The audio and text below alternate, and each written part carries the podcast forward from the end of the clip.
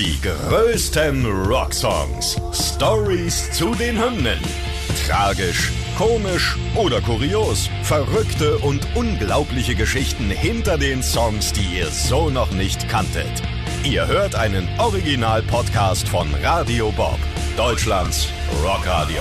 Mit dem Team aus Bobs Morgen, also mit mir Saskia Schenk. Und ich bin Carsten Weyers. Heute Immigrant Song von Led Zeppelin. We come from the land of the ice and snow, from the midnight sun where the hot springs flow. The hammer of the gods will drive our ships to new lands, to fight the horde, sing and cry, Valhalla, I am coming. Uh, uh. Die Wikinger kommen, ja. Ja, weil das ist ja genau das, was den Immigrant Song so ausmacht. Dieser krasse Kriegsschrei von Robert Plant. Ich denke immer an Ah und du immer uh, uh. Ja, weil der Song so aufhört. Ich glaube, das ist das irgendwie. Aber dieses Ah ist natürlich in erster Linie äh, der dominierende Teil. Und ja, man muss sagen, sie waren stark beeindruckt von den Wikingern im weitesten Sinne. Denn der Song ist entstanden auf einer kulturellen Austauschreise nach Island im Jahr 1970. It was always like that with Led Zeppelin. Who do they think they are? To be so pompous. And we weren't being pompous. We did come from the land of the ice and snow. We were guests of the Icelandic government. We were on a cultural mission representing the musicians of Britain. And we were invited to Reykjavik to play a concert. And it was most phenomenal. Das war Robert Plant. Sie sind eingeladen worden nach Reykjavik, um da ein Konzert zu spielen und ähm, von daher äh, diese Textzeile Land of Ice and Snow. Ja, tatsächlich. Es geht um das Land äh, of Ice and Snow, denn sie waren so wahnsinnig äh, begeistert von dieser Landschaft, also von dieser rauen Landschaft äh, in Reykjavik und in der Umgebung. Ich meine, heutzutage fahren da ständig irgendwelche Leute in Urlaub hin. Damals war das Ja. Ganze noch so ein bisschen ursprünglicher. Ja, noch nicht wirklich erschlossen. Deswegen gab es ja auch so ein bisschen diese kulturelle Austauschmission zwischen Großbritannien und Island.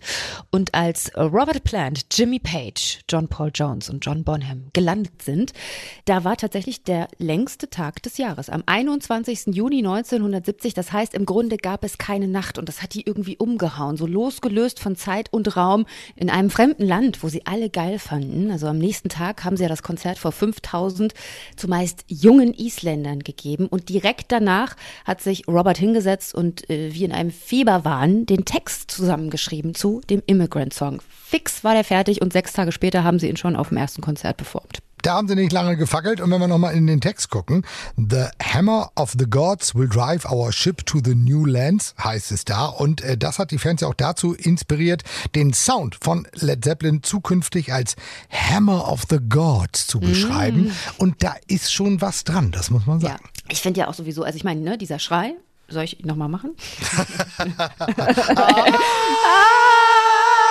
Ah, guck mal, los. Wir feiern den Immigrant Song. Dann dieses Staccato-Riff von Jimmy Page und diese Bulldozer-Drums von John Bonham. Das ist wie, als würden die Wikinger einfallen. Und im Text geht's ja auch darum, inspiriert von Island, handelt es von einem Wikingerfürst, der seine Schiffe klar macht und eine Invasion plant, aber gleichzeitig auch von Visionen seines eigenen Todes gequält wird.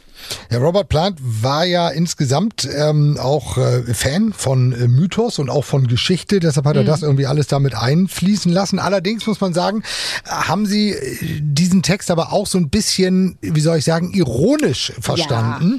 Was die Fans allerdings nicht so wirklich mitbekommen haben, denn Led Zeppelin war nicht unbedingt damals dafür bekannt, lustige, ironische Texte zu schreiben. Deshalb haben die das schon sehr ernst genommen. Aber gerade dieser Text gilt ja auch so ein bisschen als Proto-Heavy-Metal-Song, als Blaupause für alles, was im Heavy Metal danach kommt. Dieses mythische Sagentexten, was ja auch Iron Maiden oder Manowar machen. Und im Grunde auch so ein bisschen als Grundlage für den Viking Metal, der auch daraus entstanden ist. Und sie schaffen es ja auch tatsächlich in kürzester Zeit also hier äh, die Grundlage zu legen für so einiges. Ja, zwei Minuten 26 brauchen sie nur, ja, um hier voll auf den Punkt zu kommen. Äh, mich freut das ja immer, wenn Bands das wirklich in kurzer Zeit hinbekommen. Und äh, es war damals auch äh, der äh, Standard-Opener für die Live-Konzerte, zumindest mal für zwei Jahre, wobei ich gar nicht verstehe, warum äh, nur für so kurz. Also ich meine mal im Ernst, wenn du mit dieser Nummer einsteigst in ein Ja. Led Zeppelin-Konzert, da weißt du doch gleich, wo der Hammer hängt, ne? Also Hammer of God. ist halt auch eine geile Zugabe, ne? Haben sie in den Jahren danach ja dann als Abschlusssong gespielt, ist auch schön. Und es war die erste Single vom dritten Album, Led Zeppelin 3, was ja so stiltechnisch ein kleines bisschen ein Bruch war zu den zwei Alben davor. Es wurde ein bisschen experimentiert. Die Plattenfirma hat gesagt, dieser Song ist so geil, das muss als Single raus, auch wenn Led Zeppelin eigentlich nicht so auf Singles stehen. Und hat es auch in die Charts geschafft. In den USA auf Platz 16, bei uns in Deutschland sogar auf Platz 6 und in Dänemark, weil vielleicht auch am nordischsten von diesen drei Ländern, auf Platz 3. Das Interessante ist, dieser Titel gefällt wirklich jung und alt. Ja, Es gibt ja dieses YouTube-Format Kids React to. Ähm, äh, vielleicht habt ihr das irgendwie schon mal gesehen. Äh, da wird da Kindern irgendwie ein Song vorgespielt und es hat sich rausgestellt, dass den Immigrant Song zumindest die meisten Kinder mal kannten. Die konnten jetzt vielleicht die Band nicht benennen und natürlich auch den Titel nicht, aber sie kannten den Titel und eine überwältigende Mehrheit fand das Ding gut. Das ist der Schrei, Ja, Carsten. das Das kann ist sein, der ja. Schrei. Dieses Ah! Oder meinst du, es ist eher das uh, uh, uh, uh, was am Ende hängen bleibt? Led Zeppelin sind ja äh, bekannt dafür, dass sie ein bisschen schwieriger waren und teilweise auch noch schwierig sind. Gerade wenn es darum geht, ihre Songs in Filmen zu benutzen. Zum Beispiel haben sie ja Cameron Crowe bei Almost Famous verboten, Stairway to Heaven im Film zu benutzen. Deswegen hat sich äh, Jack Black, die eine Hälfte von Tenacious D und der Hauptdarsteller bei School of Rock was ganz Besonderes einfallen lassen, damit er den Immigrant Song in seinem Film benutzen darf. Ja, er hat ein Video an die Band geschickt, in dem er diesen Song vor einigen Zuschauern äh, gesungen hat. Hey, Robert Plant, Jimmy Page, John Paul Jones, the gods of rock. The greatest rock band of all time. We need your song, man. We need the immigrant song. This is a movie about rock. Your song would be the hard rockin' cherry on the top of the mountain. Please. One time. I just want you one time to repeat after me. Lords of Rock, Led Zeppelin! Grace us with your mighty love!